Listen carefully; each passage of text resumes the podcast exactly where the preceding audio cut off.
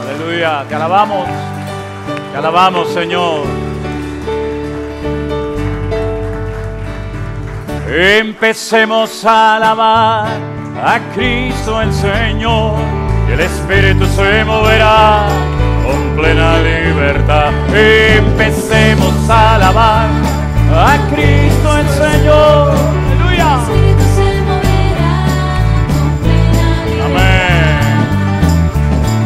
Todavía no le sientes, empieza a alabar. El Espíritu se moverá con plena libertad.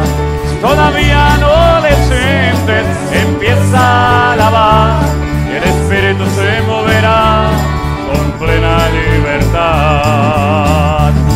Batiendo nuestras manos, alabemos al Señor. Alabemos al Señor espíritu y en verdad. Batiendo nuestras manos, alabemos al Señor. Aleluya. Si todavía no le sientes, empieza a alabar y el Espíritu se moverá con plena libertad.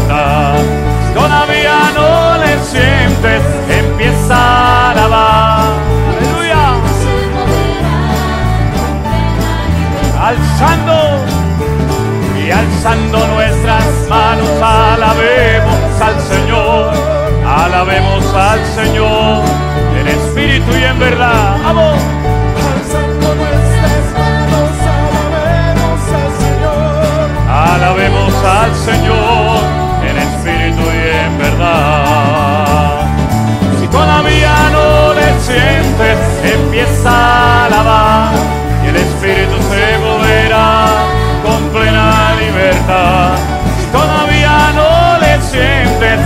empieza a alabar y el espíritu se moverá con plena libertad. Esa palma, vamos, empecemos a alabar a Cristo.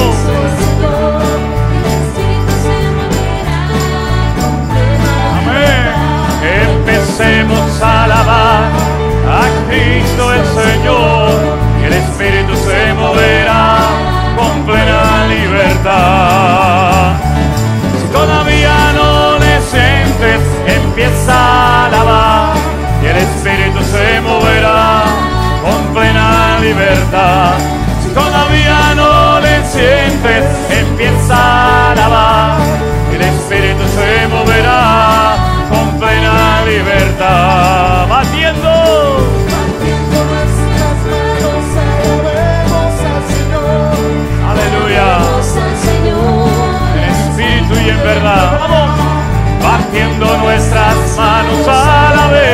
Alabemos al Señor. Gracias Señor, te alabamos. Si todavía no le sientes, empieza a alabar y el Espíritu se moverá con plena libertad. Si todavía no le sientes, empieza a alabar y el Espíritu se moverá con plena libertad. Al Señor. Aleluya, Señor, en espíritu y en verdad. Alzando nuestras manos, alabemos al Señor.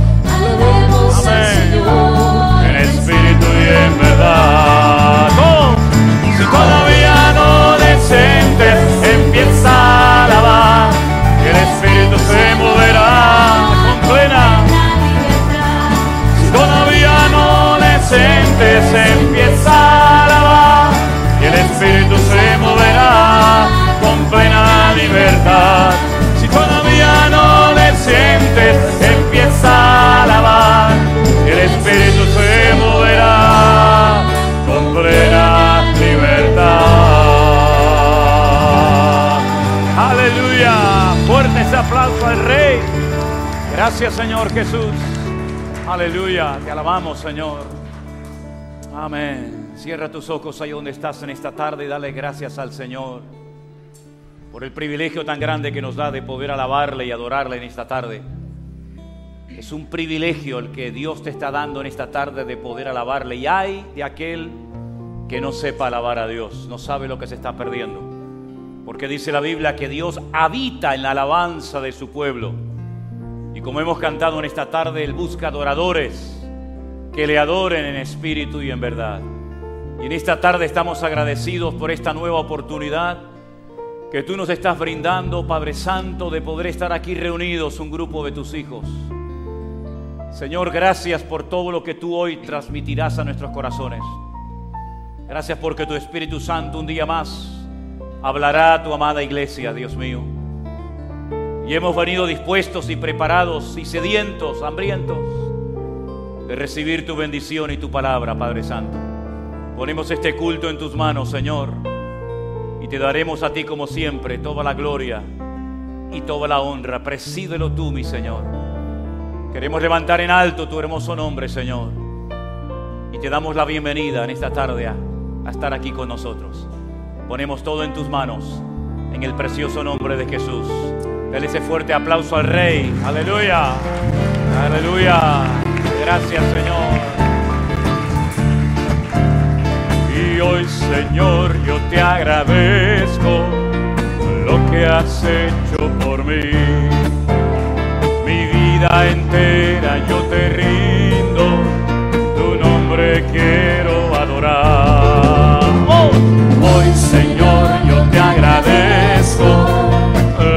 Has hecho por mí. Mi vida entera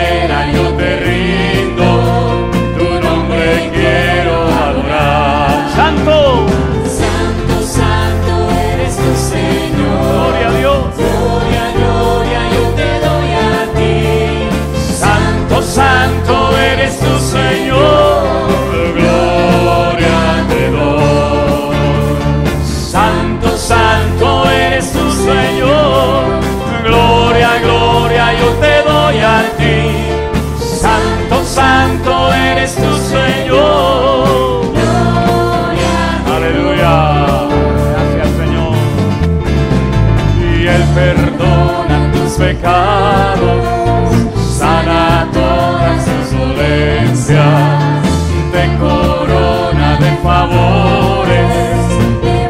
Una vez más, Él perdona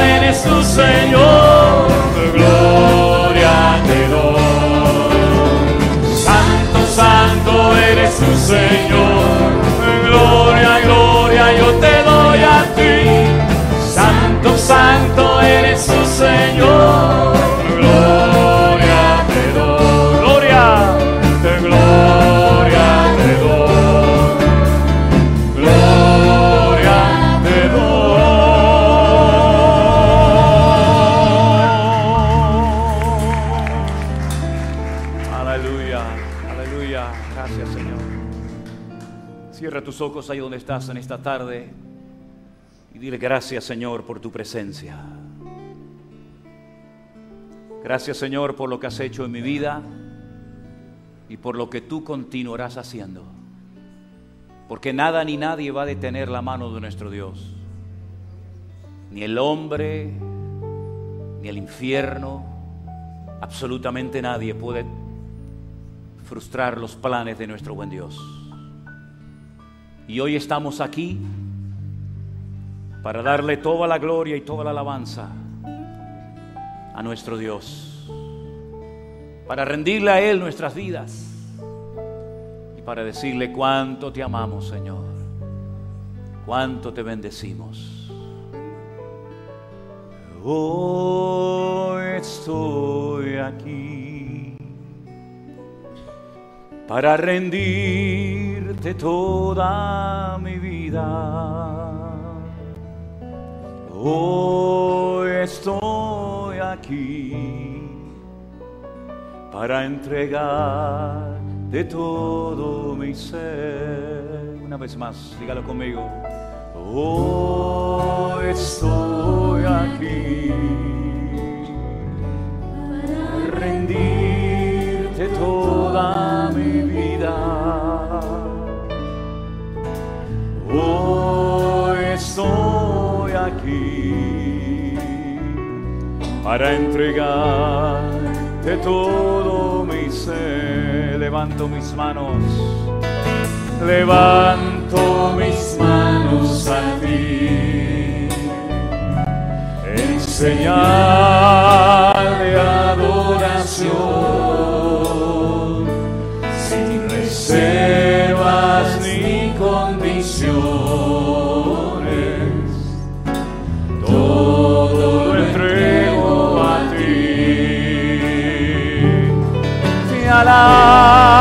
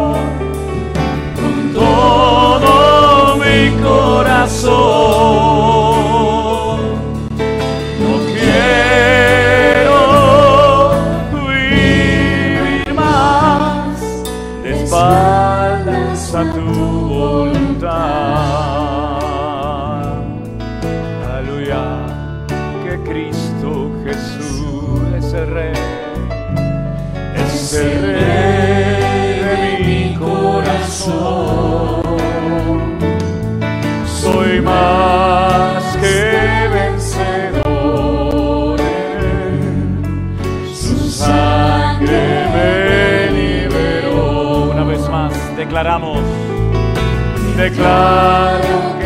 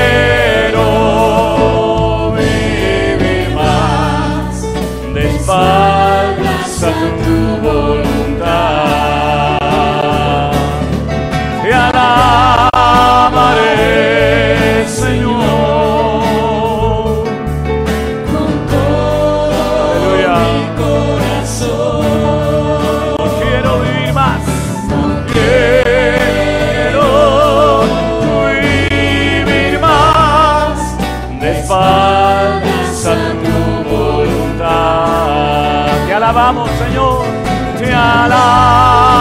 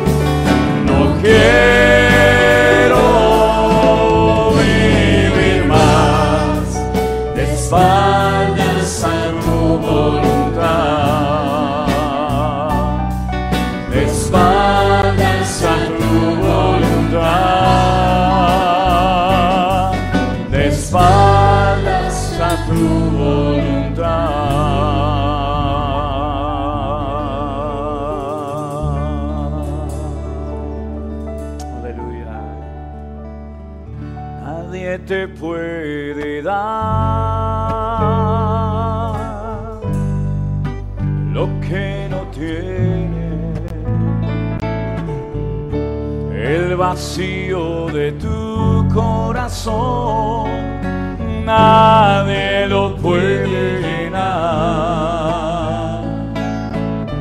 Si quieres ser feliz y tener paz en tu corazón, guarda tu boca del mal y tu mente de toda ansiedad.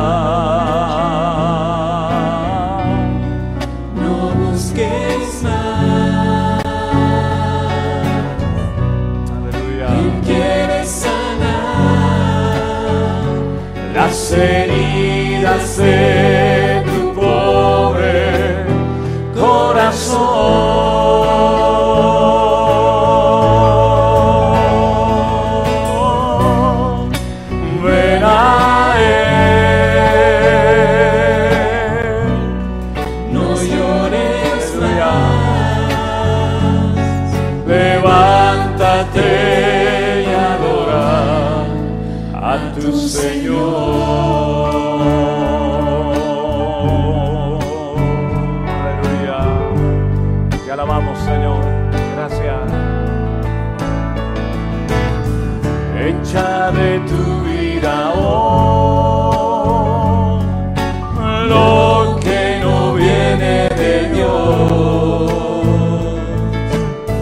y aprende a vivir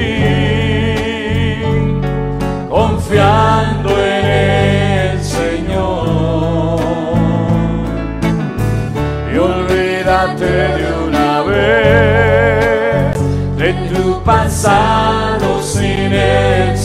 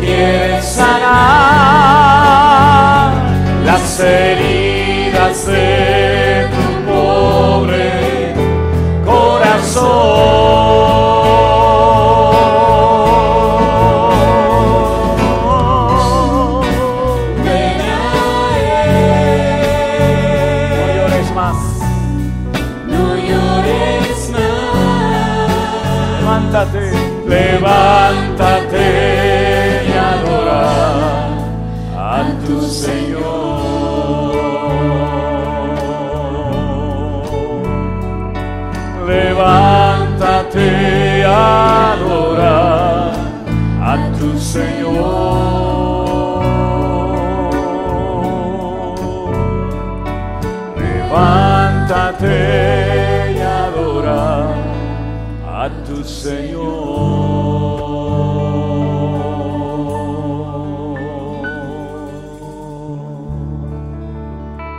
Aleluya. Gracias Jesús. Gracias te damos por tu presencia en nuestros corazones, Señor. Gracias te damos, oh Dios, por la confianza que tú pones en nuestras vidas.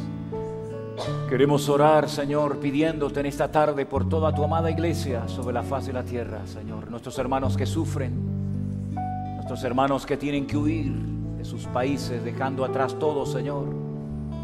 Te ruego en el nombre de Jesús que los fortalezcas, que noten tu presencia, Señor, como nunca antes en su vida lo habían notado, Padre. Gracias, Señor, porque tú eres nuestro pronto auxilio en las tribulaciones. Y aunque un ejército acampe contra mí, no temerá mi corazón. Gracias, oh Dios, por la fortaleza que nos das, por las preciosas promesas de tu palabra, Señor, que nos animan y nos motivan a seguir adelante en la carrera que tenemos por delante. Ponemos nuestra vida en tus manos, Señor, y te daremos a ti siempre toda la gloria y toda la honra, mi amado Dios, en el precioso nombre del Señor Jesús. ¿Cuántos dicen amén? Amén, amén. Gloria a ti, Jesús. Pueden tomar asiento, mis hermanos, en esta tarde. El Señor les continúe bendiciendo. Aleluya. Yo voy a pedir a los niños si pueden ya pasar a sus clases de, de escuela dominical. Y los demás nos vamos a quedar aquí. Y mientras los chicos están pasando a sus respectivas clases, recordarles que queremos tener pronto bautismos, hermanos. Eh, todavía no tenemos una fecha fija porque tengo que hablar con el pastor Marcos, pero si pudiera ser para, para el mes de, mayo, sería muy bueno si pudiéramos ya tener eh, la lista de los hermanos y hermanas que se van a bautizar. Yo sé que aquí en la iglesia esta tarde hay algunos, ¿verdad? Y también hay otros hermanos que no han podido venir y algunos hermanos de la iglesia del Puerto de la Cruz. Así que si por favor esta tarde los hermanos que se quieren bautizar, que están aquí, hablan conmigo o con Anderson después del culto, se lo agradecería enormemente. Porque queremos tener ese culto de bautismos, aunque vamos a tener también bautismos, pero sobre todo para hermanos que no asisten aquí a la iglesia en el congreso que Dios mediante tendremos en Toledo, ahora el próximo mes de abril. Sé que va a ir un buen grupo, una buena representación de aquí de Tenerife al congreso. Empieza el día 14 de abril y termina el domingo día 17. He estado hablando esta semana con el pastor Marco Zapata de la Iglesia Buenas Noticias de Lugo. Ya él me ha confirmado que va a estar compartiendo la palabra. También un día nos va a estar compartiendo la palabra el pastor Walter de la Iglesia de Revive de Galicia. Y creo que vamos a tener un tiempo realmente maravilloso, un tiempo muy bueno. Eh, con nuestra hermana Sarai, que debe estar por ahí, si no ha ido ahora a las clases, es con la que tienen que arreglar el tema de los pasajes de avión, el transporte, porque el avión nos deja en Madrid, pero de Madrid tenemos que ir hasta un poquito más allá de Toledo. No sé si hay algo que tengamos que anunciar sobre el transporte o sobre los billetes de avión. Cualquier cosa se hablan con Saray. Levanta la mano Saray. Ella es la encargada de organizar el transporte y, se hablan con ella para comprar los billetes y todo eso, y los horarios. Si hay, personas nuevas en esta tarde aquí con nosotros, personas que han venido por primera vez a, este culto, ¿podrían levantar la mano? Vale, lo decimos, sí, aquí tenemos, vale, le vamos, a, le vamos a regalar unas Biblias a las personas que nos visitan, allí atrás también al fondo tenemos más personas, Margarita. La primera Biblia se la regalamos nosotros como iglesia, y luego ya ustedes se pueden comprar otras más grandes, con diccionarios, con más información. Pero la primera Biblia siempre se la queremos eh, regalar nosotros, ¿de acuerdo? Así que tengan en cuenta lo del Congreso, por favor, estén orando para que todo salga bien. Van a venir hermanos de muchas partes del mundo. No esperábamos que vinieran de tan lejos, hermanos de Argentina, de Chile, de Costa Rica, de Estados Unidos y de otros países, pero bueno, el Señor así lo ha querido. Vamos a tener bautismos, aunque me imagino que el agua de esa piscina, de ese hotel, estará congelada, porque el año pasado, cuando hicimos aquel primer viaje misionero, ¿se acuerdan ustedes? Eh, celebré bautismos en el mes de mayo en Madrid, en la sierra madrileña, y el agua estaba, hermanos, que parecía hielo. Imagínense en abril, en una montaña, en los montes de Toledo. Así es que eh, nunca lo he hecho, pero ahora que he estado en Israel, he visto un sistema de bautismo y es que el pastor se queda fuera del agua y le dice a la gente, métase, métase. Y yo digo, qué cosa más. Se ve que el hombre no se quiere mojar o no sé lo que pasa, pero con toda naturalidad y la gente obediente se sumerge y, les dice que se sumerjan tres veces. En nombre del Padre, otra vez, en nombre del Hijo, otra vez, en nombre del Espíritu, y el, y el, y el, y el hombre fuera. Yo digo, pero será cara dura esto, ¿eh? ¿cómo, cómo puede ser esto, no? Bueno, nos tendremos que mojar, ¿eh? nunca mejor dicho. Eh, así es que estén orando para que el Señor nos dé un buen, un buen congreso. Es el primero que, que celebramos en, en, Toledo, ya Dios mediante organizaremos otros. Y, y están las fechas también de, del viaje que se va a hacer para visitar a los hermanos de la iglesia virtual eh, en Estados Unidos y en México. En, Facebook tenemos toda la información, los enlaces donde se tienen que apuntar las personas. Eh, cualquier cosa, pues creo que también lo tenemos por ahí arriba, no sé si, si, lo, si lo pueden poner un momentito. Y decirles que, ahí está, decirles que nuestro hermano Osvaldo está próximo a venir, creo que viene esta semana, si no me equivoco, él sigue todavía en México, fue para ayudar en el local que se alquiló en la ciudad de Torreón, en México, y ya cuando Él venga nos tendrá que contar también eh, muchas cosas. Oremos por Él para que el Señor lo guarde, lo bendiga y lo siga utilizando hasta el último día. Van también eh, unos hermanos de Cuenca, ¿eh? van un grupito de hermanos del local que también tenemos en Cuenca. No, no hablamos mucho acerca de eso, pero hoy hablaba con nuestra hermana Patricia y me dice que van a ir también un grupito de hermanos de, la, ciudad de Cuenca, una ciudad muy bonita, y decirles que la obra en Colombia, hablando con el pastor Osman, gracias al Señor, va muy bien. Él viaja de vez en cuando a Bogotá y las veces que viaje va a celebrar también cultos con los hermanos que, se congregan allí de la, de la iglesia virtual. Y el próximo fin de semana estaré visitando nuestra iglesia en Fuerteventura porque saben que también Alberto y Damery se han sumado a, nuestro ministerio y el próximo domingo tengo que predicar allí en la iglesia de ellos y ya también se ha alquilado un local y bueno, creo que han alquilado un local precioso y esta semana ya lo van a acondicionar, le van a poner las sillas. En fin, gracias al Señor por la obra, gracias al Señor por las puertas que se están abriendo. Sigamos orando y preparándonos para que el Señor nos use como Él quiera y cuando quiera. Amén, hermanos. Gloria a Dios. Cierra tus ojos ahí donde estás, vamos a orar y poner esta palabra en las manos del Señor. El mensaje que hoy voy a compartir, el título lo he sacado de un versículo de la Biblia que ahora vamos a leer dentro de un momento, pero queremos pedir que el Señor nos hable, que el Señor nos ministre y que podamos en esta tarde con la ayuda y con la bendición de Dios disfrutar de esta palabra y que el Espíritu Santo hable a nuestras vidas como tiene que hablar. Te damos muchas gracias, Señor, en esta tarde por este privilegio que nos das de poder estar aquí reunidos en paz, en calma, en quietud, con tu palabra abierta en nuestras vidas. Pedimos, Señor, que tu Espíritu Santo nos hable, nos ilumine, que la iglesia pueda oír lo que el Espíritu va a decir y que podamos interiorizar estas verdades y sobre todo estar preparados en estos tiempos difíciles en los cuales nos ha tocado vivir, Señor. Pero tú nos vas a fortalecer y ayudar en todo momento hasta que tú vengas a buscarnos para llevarnos por la eternidad contigo. Bendice esta palabra en esta tarde y todo lo que aquí hagamos en el nombre de tu amado Hijo Jesús. Amén y amén.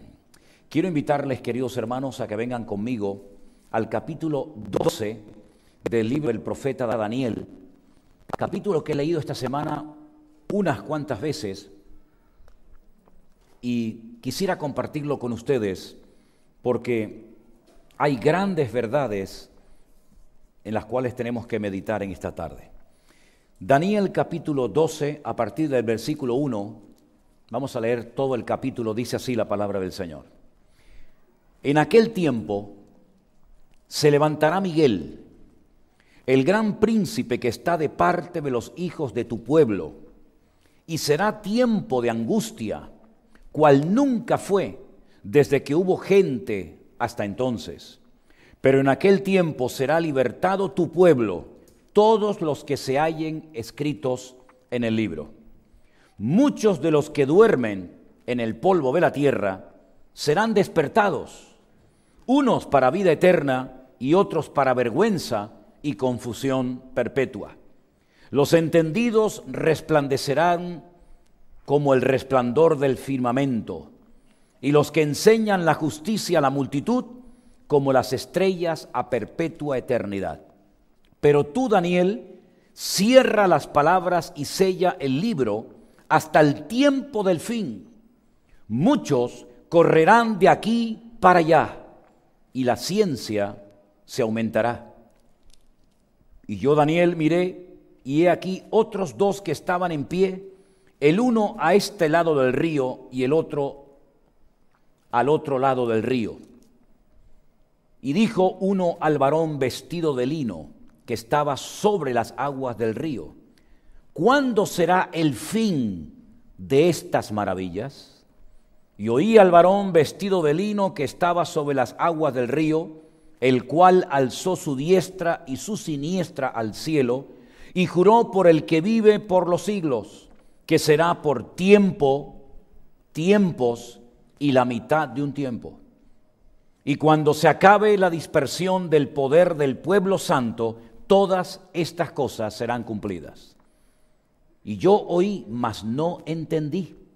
Y dije, Señor mío, ¿cuál será el fin de estas cosas?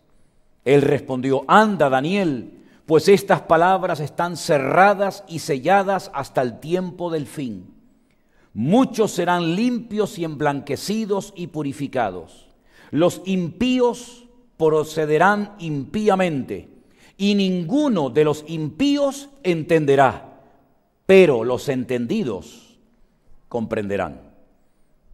Y desde el tiempo que se ha quitado el continuo sacrificio hasta la abominación desoladora, habrá mil doscientos noventa días. Bienaventurado el que espere y llegue a los mil trescientos treinta y cinco días. Y tú irás hasta el fin y reposarás y te levantarás para recibir tu heredad al fin de los días. ¿Cuántos dicen amén? Capítulo extraordinario. Tiempo de angustia, he titulado el mensaje de hoy. Es una frase que aparece en la porción que he leído en esta tarde, donde el Señor le está revelando, le está mostrando al profeta Daniel, que se encuentra en Babilonia, que los tiempos finales serán tiempos de angustia. Tiempos, como dijo el Señor, de guerras y de rumores de guerras, de pestes, de hambres, de terremotos en diferentes lugares. Tiempos de enfriamiento espiritual. Él dijo que por haberse multiplicado la maldad, el amor de muchos se enfriaría, más el que persevere hasta el fin. Ese será salvo. Se levantarán falsos cristos que harán grandes señales, milagros y prodigios de tal manera que aún si fuere posible engañarán a los escogidos, mas por causa de los escogidos aquellos días serán acortados, porque dice la palabra de Dios que si aquellos días, los tiempos finales, no fuesen acortados, ninguno, ninguno sería, sería salvo. Ahora, a lo largo de la historia, si observamos, por ejemplo, a la iglesia y al pueblo de Israel, vemos que Siempre ha habido tiempos de angustia, siempre ha habido tiempos de guerra, siempre ha habido hambres, persecuciones, pero la angustia de la cual está hablando el Señor a Daniel en Babilonia es diferente a todos los problemas que han habido a lo largo de la historia. Porque dice que será tiempo de angustia cual nunca hubo desde que hubo gente en el mundo. Es decir, esta angustia, estos dolores, estas circunstancias durísimas van a superar con creces a todos los problemas que el pueblo de Dios, sea Israel o sea el tiempo de la iglesia, ha tenido que enfrentarse a lo largo de la historia.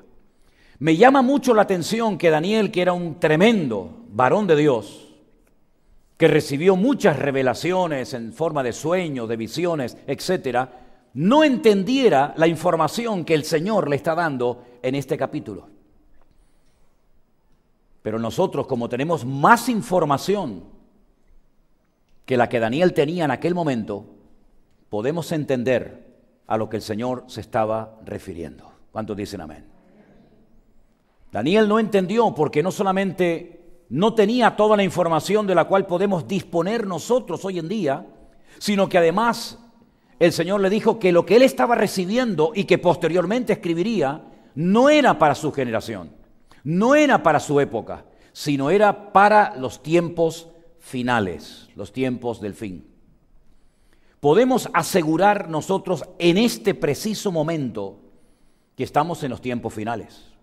Claro, ya sé que los hermanos, por ejemplo, que pasaron la terrible, la dureza terrible de la Segunda Guerra Mundial dirían lo mismo.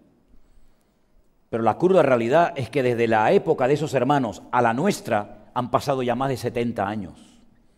Y si ellos consideraban que su generación era la última, la última generación de creyentes, imagínense nosotros, 70 años después de aquella barbarie que le costó la vida a millones de seres humanos en todo el continente europeo y en otras partes del mundo. Este tiempo de angustia va asociado a algo que nunca ha sucedido y de hecho todavía no ha sucedido.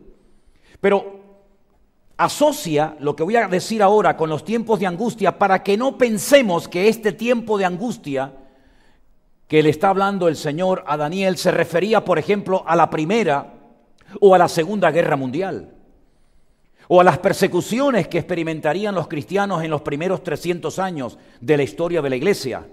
para que no confundamos esas tribulaciones, esas angustias, con la angustia terrible de la cual está hablando aquí el Señor a Daniel, dice que en ese tiempo de angustia terrible, muchos de los que duermen en el polvo de la tierra serán despertados. Unos para vida eterna y otros, como dice aquí, para confusión y para vergüenza perpetua, eterna. Luego está hablando de la resurrección del día postrero. Está juntando las dos resurrecciones, la primera que es para vida, la segunda que es para muerte, una de la cual forman parte los creyentes a lo largo de la historia y una de la que forman parte los inconversos de todos los tiempos de la humanidad, ¿verdad? Aunque los está juntando, nosotros sabemos cuándo se va a producir una y cuándo se va a producir otra y qué señales precederán a ambas resurrecciones. ¿Por qué? Porque tenemos, por ejemplo, las cartas de Pablo a los tesalonicenses, primera y segunda. Tenemos, por ejemplo, las cartas del apóstol Pedro, donde también habla acerca de los tiempos finales. Y sobre todo, tenemos el precioso libro del Apocalipsis, donde se nos da muchísima información acerca de la cronología de los tiempos de angustia que van a preceder al arrebatamiento y a la segunda venida del Señor Jesucristo a este mundo. Ahora bien, el Señor va a utilizar distintos métodos, distintos sistemas para tratar con la humanidad y sobre todo también con su pueblo en los últimos tiempos. Yo he dicho ya en varias ocasiones, creo que si, que si prestaron atención, van a decir, sí, efectivamente, ya eso ya lo has dicho, ya lo sabemos, que desde hace dos años en los tiempos aquellos del famoso confinamiento, ¿se acuerdan? Que lo pasamos también, dicho sea de paso.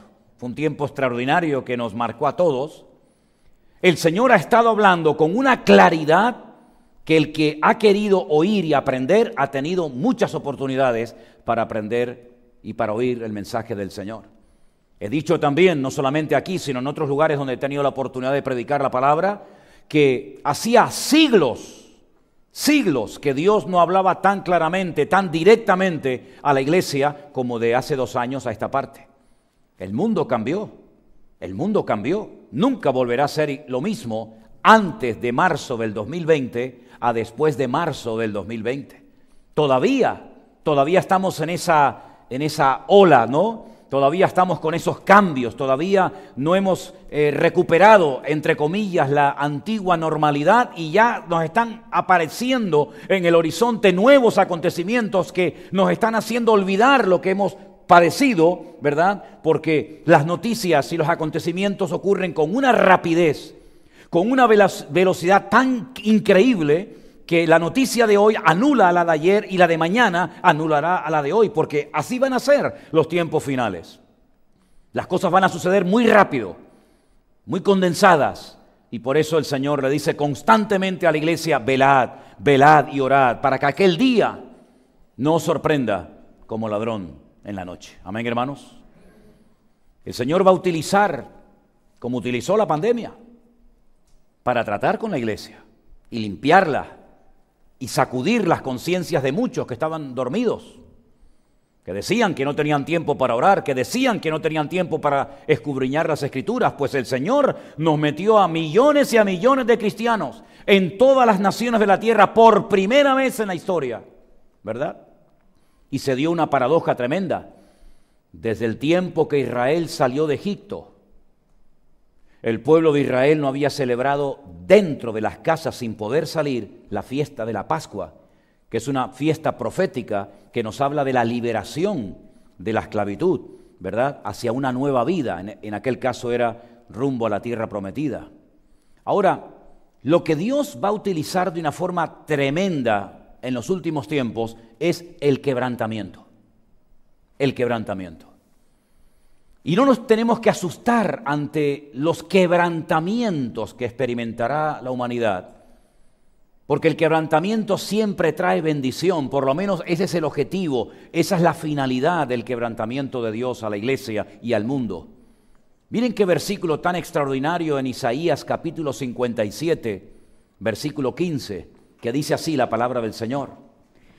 Porque así dijo el alto y sublime, el que habita la eternidad y cuyo nombre es el Santo. Yo habito en la altura y la santidad, y con el quebrantado y humilde de espíritu, para hacer vivir el espíritu de los humildes y para vivificar el corazón de los quebrantados. En la altura y en la santidad, y con el quebrantado y humilde de espíritu. Es ahí donde Dios está. Es ahí donde Dios hace acto de presencia y manifiesta su gracia, su fidelidad, su amor. Porque el quebrantamiento es el trato de Dios. No es que Satanás tiene carta blanca para hacer lo que quiera, sino que detrás del quebrantamiento está el plan de Dios, tratando de llevar al hombre al arrepentimiento. Porque dice la Biblia que Él no retarda su promesa, según algunos la tienen por tardanza, sino que es misericordioso, es paciente, es clemente para con todos, no deseando que ninguno perezca, sino que todos procedan al arrepentimiento. Y el quebrantamiento que Dios trae es para llevar al hombre a reconocer que necesita ayuda, un Salvador, un Dios poderoso que le ayude a superar los problemas con los cuales se enfrenta cada día. Y dice la Biblia que Dios con el quebrantado, es decir, con el que se deja moldear, con el que se deja tratar, dice que Dios está. Por otra parte, Proverbios nos habla acerca de que al arrogante, al altivo, al soberbio, al orgulloso, Dios lo mira de lejos, no tiene comunión con él. Pero hemos leído esta tarde Isaías 57, 15, que con el quebrantado y humilde de espíritu Dios está. Exactamente igual que está en la altura y en la santidad, exactamente igual está con el quebrantado y humilde de espíritu. Y ese proceso de ir a la cantera, cortar la piedra, darle forma, dejarla, dar, darle talla, darle la forma que el hombre quiera, de ahí viene la palabra quebrantamiento. Es el acto que el hombre hace con una piedra, pues es, en este caso es el acto, es la acción directa del Creador tratando de moldear la vida de su pueblo, de la iglesia, para que en ese quebrantamiento le busquemos y en esa búsqueda seamos bendecidos por la mano de nuestro Dios. Amén, hermanos. Dios va a usar el quebrantamiento económico, el quebrantamiento espiritual. Dios va a utilizar el quebrantamiento de una forma tremenda para sacudir las vidas y las conciencias de las personas para que busquen a Dios y en medio de la angustia encuentren la bendición de Dios. Dios va a utilizar el quebrantamiento para tratar con el pecado dentro y fuera de la iglesia. Porque dice la Biblia que antes de que el Señor venga, el juicio empezará por la casa de Dios. Y Él viene a buscar una iglesia sin manchas y sin arrugas. Y el quebrantamiento lo, que hace es buscar a Dios y en esa búsqueda entramos en el, en el terreno sagrado de Dios que es su santidad. El quebrantamiento lo que hace es que glorifica a Dios. Si en esta semana pueden ustedes leer varias veces, una, dos, tres y las que haga falta, los capítulos 37, 38 y 39 de Ezequiel me harían un gran favor. Léanlos detenidamente, sin prisas. 37, 38, 39 de Ezequiel, donde van a ver cosas muy interesantes que van a ocurrir en estos tiempos en los cuales a nosotros, porque Dios lo ha permitido, nos ha tocado vivir. Van a ver cómo Dios va a quebrantar a naciones tremendamente poderosas, que, que se creen intocables, que se consideran indestructibles, que meten miedo a los demás por lo que tienen, ¿verdad? Van a ver cómo Dios va a quebrantar a muchas naciones, a muchos imperios, a muchas personas y Dios va a ser glorificado. Y ustedes van a ver cómo esa expresión aparece, que Dios va a ser glorificado en medio de las naciones, que van a ser sacudidas y zarandeadas de una forma tremenda, en batallas y en otras muchas cosas que vamos a, ver en esos capítulos durante esta semana. Ahora, en el capítulo 12 del profeta Daniel se menciona un personaje que yo no sé por qué, En algunas ocasiones la gente me ha escrito y me preguntan si este personaje es el Señor Jesucristo. Y mi respuesta es categóricamente no, en absoluto.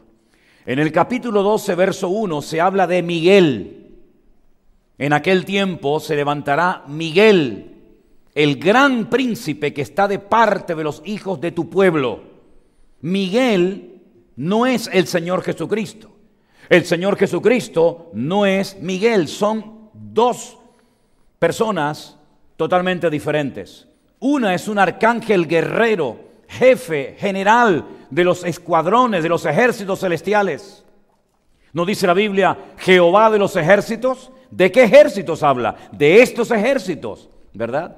Y Miguel es el comandante en jefe, el, el responsable delante de Dios de todo el ejército celestial del Señor y sobre todo también de proteger de una forma sobrenatural como lo ha hecho, y es evidente, al pueblo de Israel.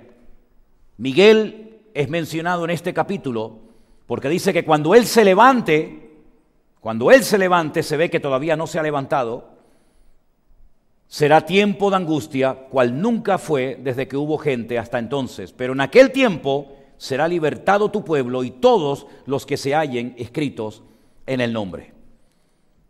Vamos a ir a Éxodo capítulo 23, del versículo 20 en adelante, para que veamos un poco más de quién se trata este ángel protector del pueblo de Israel. Vamos a escuchar esta lectura, por favor. He aquí, yo envío mi ángel delante de ti para que te guarden el camino y te introduzcan en el lugar que yo te he preparado. Guárdate delante de él y oye su voz no le seas rebelde, porque Él no perdonará vuestra rebelión, porque mi nombre está en Él. Pero si en verdad oyeres su voz e hicieres todo lo que yo te dijere, seré enemigo de, tus enemigos y afligiré a los que te afligieren.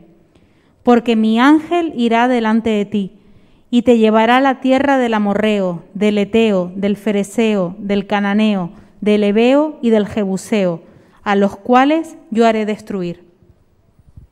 Son tantas las cosas que Dios delega en Miguel, en este ángel, en este arcángel tremendamente poderoso, que muchas veces la gente se confunde creyendo que se habla de Cristo y no se habla de este arcángel. El Señor le dijo a Moisés que él enviaría a un ángel que los protegiera iba a ser el encargado de introducirlos en la tierra prometida, que no estaba deshabitada, sino habitada por siete pueblos que no les correspondía vivir en esa región y que solamente uno de ellos decidió retirarse, rendirse, pero los demás hicieron frente en campos de batalla, en las montañas, en los valles, etcétera, al pueblo de Israel. Entonces no tenemos que confundir a este ángel protector del pueblo de Israel con nuestro Señor Jesucristo, que no tiene nada que ver el uno con el otro.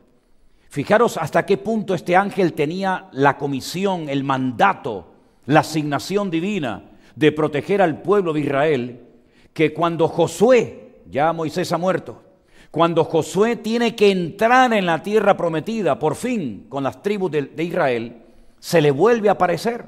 Y en Josué capítulo 5, del versículo 13 en adelante, leemos este encuentro muy interesante, por cierto. Dice así. Estando Josué cerca de Jericó, alzó sus ojos y vio un varón que estaba delante de él, el cual tenía una espada desenvainada en su mano. Y Josué, yendo hacia él, le dijo, ¿Eres de los nuestros o de nuestros enemigos? Él respondió, No, mas como príncipe del ejército de Jehová he venido ahora. Entonces Josué, postrándose sobre su rostro en tierra, le adoró y le dijo, ¿qué dice mi señor a su siervo? Y el príncipe del ejército de Jehová respondió a Josué, quita el calzado de tus pies, porque el lugar donde estás es santo. Y Josué así lo hizo. El príncipe, el príncipe que está de parte de los hijos de tu pueblo, se le presenta a Josué y ahora en Daniel capítulo 12, verso 1, dice, el gran príncipe que está de parte de los hijos de tu pueblo es exactamente el mismo. Y repito, no confundamos al Señor Jesucristo, que dice que era la roca que le seguía en el desierto, con este ángel protector, este arcángel tremendamente poderoso, todo un general que gobierna, que dirige los escuadrones del ejército de nuestro Dios. Algo va a ocurrir en el mundo espiritual en los últimos tiempos, que cuando este ángel tremendamente poderoso se levante, dice que será tiempo de angustia cual nunca lo hubo desde que hubo gente hasta entonces. Es interesante notar que esta expresión cuando se levante aparece también en varias ocasiones en el ministerio del Señor Jesucristo.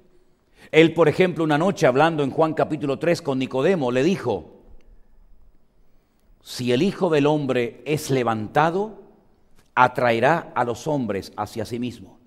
Es decir, que hay algo que ocurre en el mundo espiritual que se refleja en el mundo físico que altera absolutamente todo lo que está arriba y todo lo que está abajo.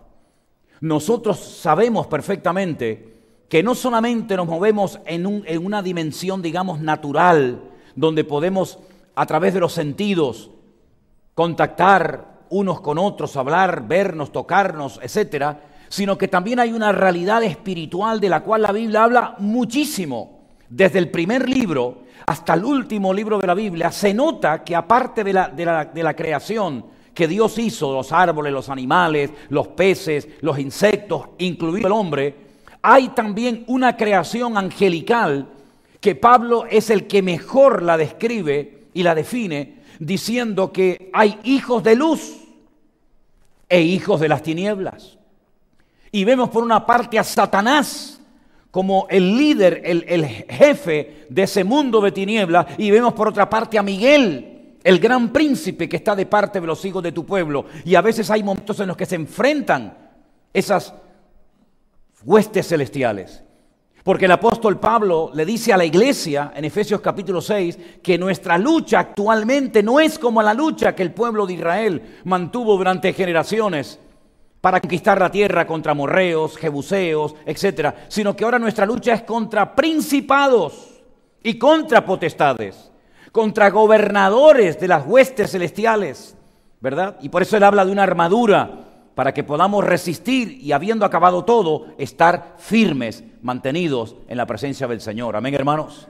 Así que hay, hay, hay, una guerra espiritual en estos momentos librándose que se nota en el mundo natural que hay algo que está pasando, una auténtica revolución en el mundo espiritual y tenemos que abrir los ojos porque cuántas veces les he enseñado que lo natural es un reflejo de lo que ya está pasando hace tiempo en el mundo espiritual. En el libro de Daniel vemos clarísimamente esta batalla, esta, esta guerra que hay entre un mundo y otro entre los demonios y los ángeles de Dios, cuando dice la Biblia que él estuvo ayunando y orando durante un periodo largo de tiempo y dice que desde el primer día que se dispuso a orar y a buscar la palabra de Dios, la voluntad de Dios para su vida y para su pueblo, su oración fue oída, pero, pero hubo una oposición, habían unas interferencias espiritualmente hablando que le impedían a Daniel obtener la respuesta que finalmente, gracias al Señor, obtuvo y recibió revelación, aunque dice la Biblia que no era para su época, sino el Señor le dice, sella, tú escribe, pero sella, porque esto no es para tu tiempo, esto es para los tiempos del fin. Y nosotros, queridos hermanos, tenemos que tener la convicción y la seguridad de que nos ha tocado en el diseño, en el plan de Dios, vivir en los últimos tiempos de la iglesia. Y por eso el otro día les decía que es importante entender cuáles son las señales que nos van a corresponder a nosotros ver y cuáles son las señales que no nos van a corresponder a nosotros ver. Y hablaba de la señal del profeta Jonás, y hablaba del diluvio, y también hablaba acerca de que el Señor nos ha dado una lista enorme de señales que van a ser lo habitual en los últimos tiempos. Ahora vamos a ver cómo el pueblo de Israel va a, ser cada vez más nombrado en la televisión, en los medios de comunicación. Cada vez se va a hablar más de Israel y sobre todo cada vez se va a hablar más de Jerusalén.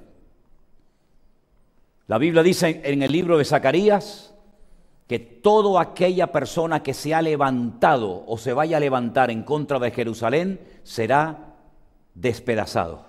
Será como una piedra tan pesada sobre sus servicios, sobre sus cabezas, que no van a poder soportar la presión de haberse levantado en contra de la ciudad del gran rey.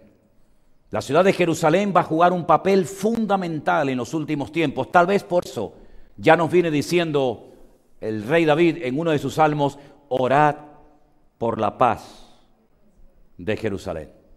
Porque será una ciudad que será el centro, el ombligo de la tierra y muchas cosas van a girar en torno a ella. Por eso creo que cada día nuestro deber debería ser orar por la paz de Jerusalén. Amén, hermanos. Ahora es interesante notar que hay cosas en la Biblia que se repiten un cierto número de veces como para darle importancia a lo que está ocurriendo. Y no sé si ustedes se habrán dado cuenta que el pueblo de Israel ya ha entrado en tres ocasiones diferentes a su tierra. La primera vez entró con Josué, cuando salieron de, de, la esclavitud en Egipto y atravesaron el desierto. Y toda aquella generación que vio la gloria del Señor en Egipto murió y Dios levantó una nueva generación. Y entraron con Josué por primera vez en la tierra prometida, miles y miles de personas, pero fueron expulsados. Las diez tribus del norte se dispersaron, ahora hablaremos un poquito de eso, y las dos tribus del sur se mantuvieron un poquito más de tiempo en la tierra, pero finalmente fueron desterrados. Dios los desgajó de la tierra, porque la tierra no es de los judíos, la tierra no es de los árabes, la tierra de Israel no es de los cristianos, la tierra es de Dios. Y el Señor se la presta para que habiten a quien Él quiere y cuando Él quiere con condiciones, evidentemente. La segunda vez que entran otra vez en la tierra prometida es cuando regresan del cautiverio. 70 años de cautiverio. La tierra reposó, la tierra descansó. Jerusalén estaba totalmente arrasada, las murallas, todo estaba destruido. Pero es curioso que el templo no existía. Es curioso que fue saqueado. Es muy interesante que las murallas fueron destruidas, pero estando en Babilonia, Daniel le muestra, perdón, el Señor le muestra a Ezequiel una visión donde ve en el lado oriental de la muralla una ciudad, una puerta que permanecerá cerrada, porque proféticamente le está diciendo que por esa puerta entraría el Mesías y nunca más hombre alguno entraría por ella. Y eso es una promesa, una profecía cumplida que se puede ver en cualquier momento que ustedes viajen a Israel. Una puerta totalmente tapiada, donde han puesto un cementerio musulmán delante para que nadie pueda entrar y para que nadie pueda salir. Esa fue la segunda vez que el pueblo de Israel entró en la tierra prometida. Y la tercera y última vez fue en 1948, cuando pudieron volver otra vez a esa tierra y dice la Biblia que nunca más volverían a ser expulsados y que Jerusalén no volvería a ser hollada, controlada, gobernada por los gentiles, sino que tomarían posesión de Jerusalén, la capital eterna de Israel, y de ahí ya no serían nunca más desarraigados. Es decir, si nosotros hubiéramos entrado con Josué, sabríamos perfectamente que tarde o temprano serían expulsados de la tierra por desobediencia. Si viniéramos del cautiverio, sabríamos perfectamente que todavía quedaba mucha historia por delante. Pero nosotros con la Biblia en la mano podemos saber perfectamente que nunca más se volverá a producir un destierro del pueblo de Israel de su tierra y volverán después de 100, 200 mil o 5 mil años nuevamente a su tierra. Por lo tanto, señales proféticas que estuvieron dormidas durante siglos se han cumplido delante de los ojos de las naciones. ¿Para qué? Para que en ese quebrantamiento y en ese trato Dios sea glorificado. ¿Cuántos dicen amén? Cuando ellos estaban en su país, en su territorio, hay un momento en el que ocurre una tragedia nacional. Y esto es importante que ustedes lo oigan en esta tarde. El primer rey de Israel fue, como saben ustedes, Saúl. A continuación, Dios rompe la dinastía de Saúl y eleva al trono de Israel a David, el dulce cantor de Israel. Cuando él muere, su hijo Salomón ocupa el trono y es el encargado de construir el primer templo en Jerusalén como casa de Dios. Pero cuando él muere, el que le ocupa el lugar, el que ocupa el trono fue Roboán. Y hay una porción que yo les voy a dar, es un poco extensa, no la voy a leer esta tarde, pero para los que están tomando nota y les interesa el tema, es Segunda de Crónicas 10, del 1 al 19. Tienen que leer, tienen que leer esta semana obligatoriamente esta porción. Segunda de Crónicas capítulo 10, del 1 al 19. ¿Qué es lo que pasa en esa porción? Los impuestos que había puesto Salomón para construir sus casas, sus palacios y el templo fueron elevadísimos. La gente ya estaba harta de tantos impuestos. Y cuando todo fue desconstruido y finalizado, vinieron a Salomón una delegación de personas a pedirle que por favor ya no era necesario pedirle a la gente tanto esfuerzo económico, que aflojara, que bajara los impuestos. Dice la Biblia que a Roboán no le hizo ninguna gracia la propuesta. Consultó con los jóvenes del país y le dijeron que de eso nada, que no solamente no bajaba los impuestos, sino que los iba a subir más todavía. Y cada vez que hay un, desequilibrio económico en cualquier nación, en cualquier pueblo, en cualquier época de la historia, se produce una ruptura. Y en este caso el país se dividió en dos. Diez tribus dijeron, no queremos saber nada con este hombre. No queremos seguir apoyando a este rey. Y entonces esas diez tribus forman como otro país dentro de otro país y se llaman Israel. Y son las famosas tribus del norte. Y deciden poner en Samaria, cuya capital es Siquén, Nablus en la actualidad, la capital de su país. Y allí se levanta otro rey llamado Jeroboán. Y les voy a dar una segunda cita. Primera de Reyes 12, del 25 al 33. Repito, Primera de Reyes 12, del 25 al 33. Roboán se queda con dos tribus, Judá y Benjamín. Jeroboán tiene diez tribus, un territorio enorme, enorme. Fíjense, desde el norte, desde Dan hasta Betel. ¿Qué es lo que hace Jeroboam para que la gente no vaya a Jerusalén tres veces al año a celebrar las fiestas? Manda construir dos becerros de oro. Y le dice al pueblo, ya habéis subido demasiado tiempo a, Jerusalén, ya no hace falta que subáis. Estos son vuestros dioses, pero ahora hacía falta un sacerdocio. Él nombra a sus propios sacerdotes, sacerdotes es decir, en medio del caos se levanta una nueva casta religiosa.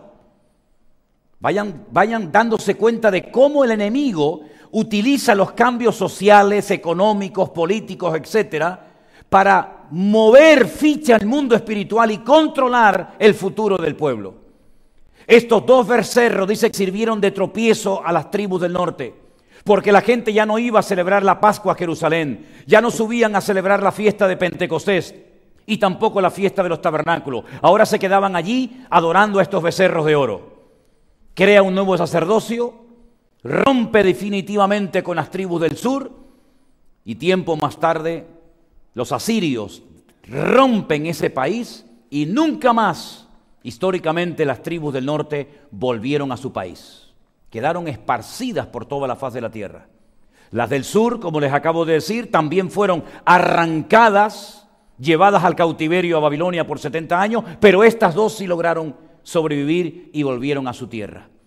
Si ustedes leen Ezequiel capítulo 36, dice literalmente que hay como un palo, que es el palo de Judá, y otro palo, que es el palo de Israel, que están separados, pero que en los últimos tiempos Dios los juntaría y serían un solo palo una sola nación, ya no enfrentándose la una contra la otra, ya no reyes por un lado y reyes por otro, sino que esa división que se produjo en los tiempos de Roboán y de Jeroboán se acabaría y Dios volvería a juntar en los últimos tiempos a las doce tribus de Israel con un líder al frente, con un gobernante al frente, descendiente de la casa del rey David. ¿Y quién es ese descendiente?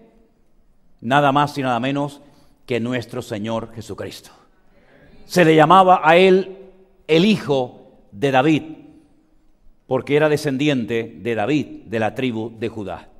Esa unificación de tribus se va a producir en los últimos tiempos y vamos a ver, de hecho ya lo hemos comenzado a ver hace ya mucho tiempo, pero cada vez más, como miles y miles y miles y miles de judíos de todas partes del mundo comienzan a regresar queriendo o a la fuerza al pueblo de Israel para que se produzca esa unidad nacional y allí Dios entre en un trato nacional con ellos, llevándolos a un quebrantamiento sin precedentes para que finalmente caigan de rodillas y reconozcan que aquel que traspasaron era nada más y nada menos que el Mesías que tenían que haber honrado y servido hace dos mil años. ¿Cuántos dicen amén? Es decir, los planes del Señor, el hombre entre comillas los puede alterar, pero no los puede anular. Los planes del Señor siguen su curso y el Señor va a utilizar distintas etapas, distintos momentos, distintos políticos, situaciones económicas, etcétera, etcétera. Pero al final el Señor siempre va a ganar, porque el Señor nunca pierde, el Señor siempre gana todas las batallas. ¿Cuántos dicen amén? Y eso lo, profetiza en Ezequiel capítulo 36, que volverían a su tierra, los huesos secos volverían a la vida, y ya se produjo una restauración nacional, ya es un hecho, pero falta la más importante, la restauración espiritual que se va a producir cuando se conecten al camino, a la verdad y a la vida, a través del cual solamente se puede adorar y conocer al Dios Todopoderoso. Aleluya. Ahora bien, ¿qué podemos hacer mientras tanto los cristianos en este tiempo? Tres consejos que le voy a dar que creo que les pueden venir bastante bien. Primero, mantengamos la paz y la fe en nuestro Dios. Amén, hermanos. Amén, hermanos. No nos dejemos asustar, ni angustiar, ni ponernos nerviosos, ni perder la paz por los acontecimientos que están sucediendo o que están próximos a suceder. El Señor Jesucristo dijo, mi paz os dejo, mi paz os doy, no como el mundo la da, sino que la paz de Cristo sobrepasa todo entendimiento y Él guardará nuestros corazones y pensamientos en Cristo Jesús. Echando toda nuestra ansiedad sobre Él, porque Él tiene cuidado de nosotros. Manteniendo la fe cada día, porque el segundo punto es, tenemos la palabra y tenemos la oración. Por eso podemos mantener la paz por eso podemos mantener nuestra fe, nuestra confianza en el Señor, porque tenemos las promesas de Dios por escrito en nuestras Biblias, que son todas sí y amén en Cristo Jesús. Y esas promesas, esos capítulos, esas historias, a través de las cuales vemos la esencia de nuestro Dios, nos mantienen firmes y podemos irnos a la cama a dormir tranquilos. Aunque pase lo que pase, nosotros sabemos que el Señor nunca nos va a abandonar. Así que la paz la mantenemos porque tenemos la palabra de Dios como una antorcha que alumbra en medio de las tinieblas y tenemos la oración que nos permite tener comunión con Él cuantas veces queramos a lo largo del día. Y finalmente, y quiero que lean esta última parte conmigo, todo está bajo el control de Dios. Si somos capaces de mantener la paz y nuestra fe en el Señor, si nos agarramos a su palabra y oramos cada día fervientemente, vamos a poder entender que no pasa absolutamente nada sin el permiso y la autorización de nuestro Dios. Sé que algunos jóvenes dirán, madre mía, lo que me espera como joven. Sé que algunas personas mayores dirán, y haber llegado a esta edad y todas estas cosas todavía tienen que suceder. Sea como sea, independientemente de la edad que tengas, si estás casado, soltero, si estás esperando hijos, si estás solo, sola o acompañado, da exactamente igual. El Señor no depende de nuestras circunstancias para proveer todas y cada una de nuestras necesidades. El Señor estará con nosotros y ha demostrado clarísimamente a lo largo de la historia que Él siempre marca una diferencia entre su pueblo y los que no son de su pueblo. Tenemos el ejemplo de Noé, tenemos el ejemplo en Israel, en, perdón, de Israel en, el, en Egipto, cómo había tinieblas en un lado, luz en otro, cómo había muerte en un lado, vida en otro. En otras palabras, ese es nuestro Dios. Caerán a tu lado mil, diez mil a tu diestra, pero el Señor siempre estará con nosotros. No aprendimos en los días del confinamiento que ahora nos viene bien repasar el Salmo 91, ¿se acuerdan? Lo aprendimos todos en aquellos días. Volvamos otra vez a repasar el Salmo 91, un salmo que nos inspira confianza, un salmo que potencia nuestra fe y nuestra esperanza en nuestro Dios, sabiendo que estas cosas van a suceder. Y seguramente muchos de nosotros veremos cosas que hemos predicado y leído durante un montón de años de nuestra vida. Pero no tenemos que tener ningún temor de nada ni de nadie, porque el Señor está vivo y está con nosotros. Y el diablo no puede hacer lo que le da la gana, ni los hombres pueden hacer lo que le da la gana. La gente dice, ay, y si toca el botón, y si ataca por aquí, y si ataca por allá, nada va a ocurrir sin permiso del Señor. Todo está bajo el control de Dios y todo está saliendo según el diseño y el plan divino de nuestro Creador y Salvador Jesucristo. No hay ni un solo detalle que se le escape del control de nuestro Dios. Tus hijos, tranquila mamá, tranquila papá. El Señor cuida de ellos mejor de lo que tú te imaginas. Tu economía, tu trabajo, tu salud, tu matrimonio, tu ministerio, la iglesia, absolutamente todo está bajo el control del Señor.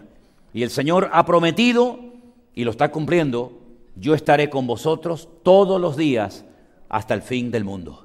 Así que vivamos en paz, disfrutemos de nuestra comunión con el Señor, que es un privilegio el ser cristiano en este tiempo.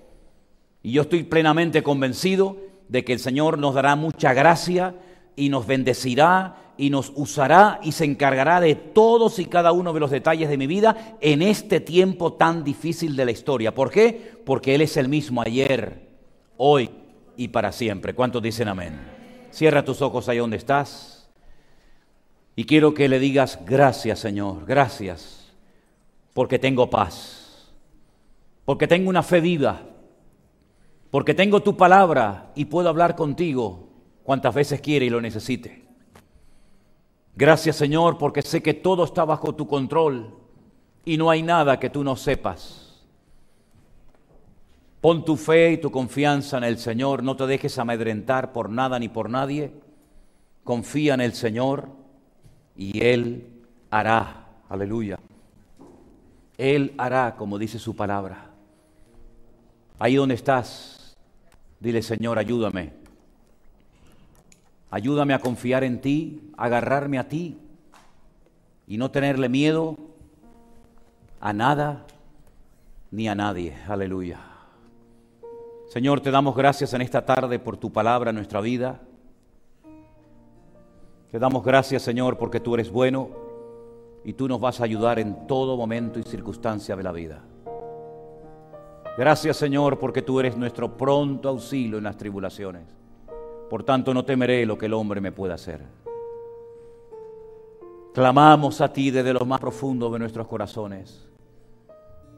Gracias, Señor, por tu cuidado de cada día. Gracias porque tú eres bueno y para siempre tu misericordia. Y si es posible, ora por la persona que está a tu lado en esta tarde. Dile, Señor, bendiga a mis hermanos Guarda su casa, su familia, sus hijos, su salud, Padre Santo. Bendice a tu hermano y dile, Señor, cuídanos, Señor, en esta hora de la historia tan importante. Bendito sea tu nombre, Señor. A ti la gloria y la honra. Bendito sea. Oh Dios.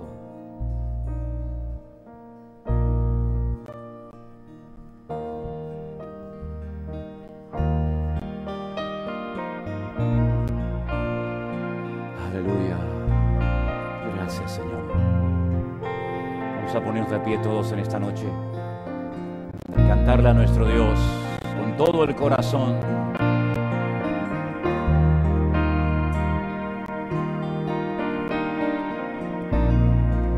Gracias, Señor amado. Canta con nosotros. ¿De dónde? Dónde vendrá mi socorro? Mi socorro viene de Dios, el que hizo los cielos y la tierra. Él te guardará de todo mal. No se dormirá el que guarda a Israel. El sol no te fatigará de día ni la luna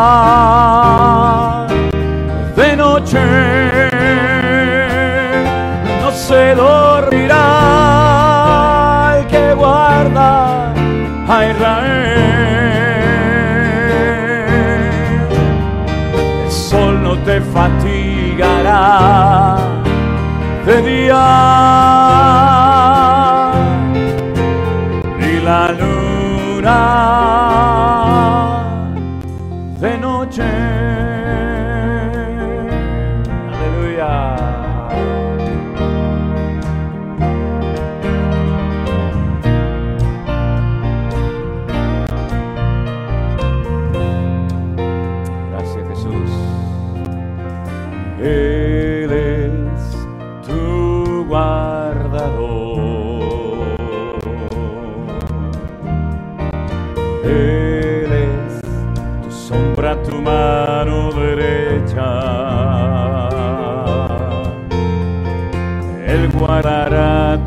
salida y tu entrada.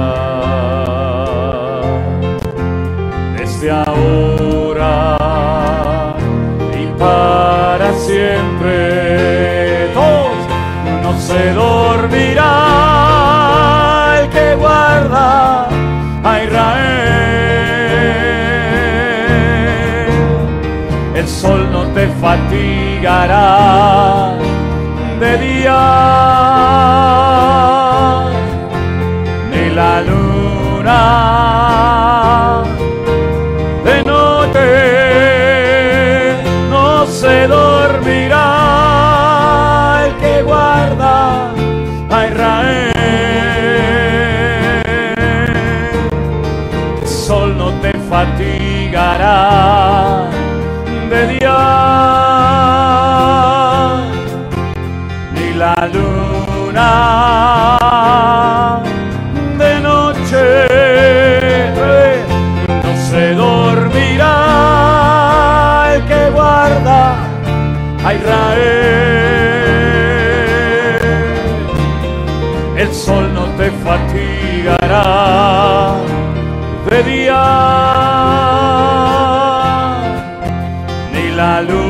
luna de noche. Dale fuerte aplauso al que vive, al que cuida de tu vida. Apláudele al Rey de Reyes, al Señor de los señores. Aleluya, dilo conmigo. No se dormirá el que guarda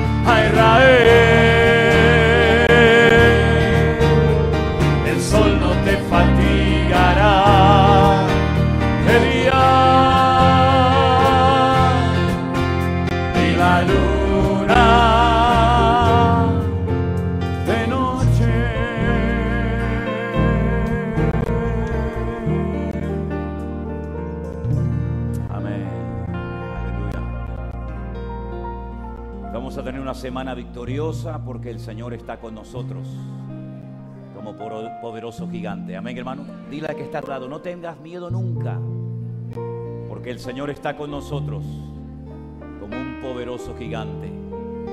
El sol no te fatigará de día, ni la luna de noche. El Señor te guardará de todo mal, guardará tu salida y tu entrada desde ahora y para siempre. Aleluya. Los hermanos que nos van a ayudar a levantar la ofrenda, por favor, si son tan amables pueden pasar en esta, noche adelante. Gracias Jesús. Gracias Señor. Dios es bueno. Tenemos una semana muy interesante por delante, una semana bendecida, una semana donde vamos a ver la mano y la bendición de Dios. Y vamos a ver cómo el Señor nos guía y nos pastorea en su fidelidad. Porque el Señor es bueno y para siempre su misericordia. Amén, así es. Gloria a Dios. Vamos a poner esta ofrenda en las manos del Señor. Oramos a nuestro Dios. Gracias Jesús.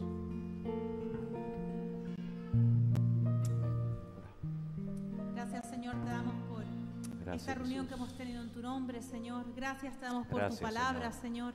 Gracias te damos, Padre, porque te tenemos a ti, Señor, y sabemos que teniéndote a ti, ¿quién contra nosotros, Padre?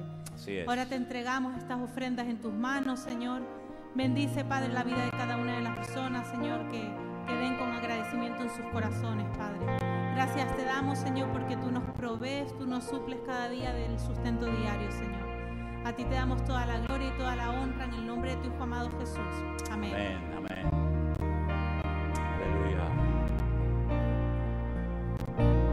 Vamos a cantar parte de este Salmo 121 en esta noche. Vamos.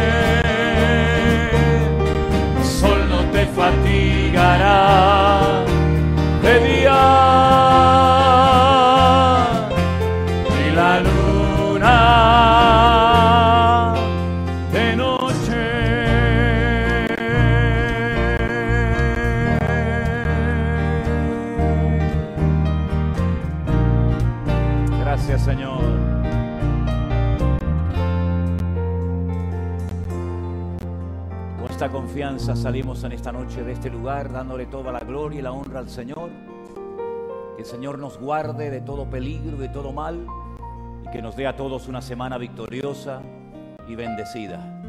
Dios les bendiga, mis queridos hermanos. Están despedidos en el nombre del Señor. Si pueden, despídanse de los hermanos en la medida de sus posibilidades. Que Dios les guarde. Nos vemos el jueves para seguir escudriñando y estudiando la bendita palabra de Dios. Dios les bendiga, mis queridos hermanos. Bendiciones.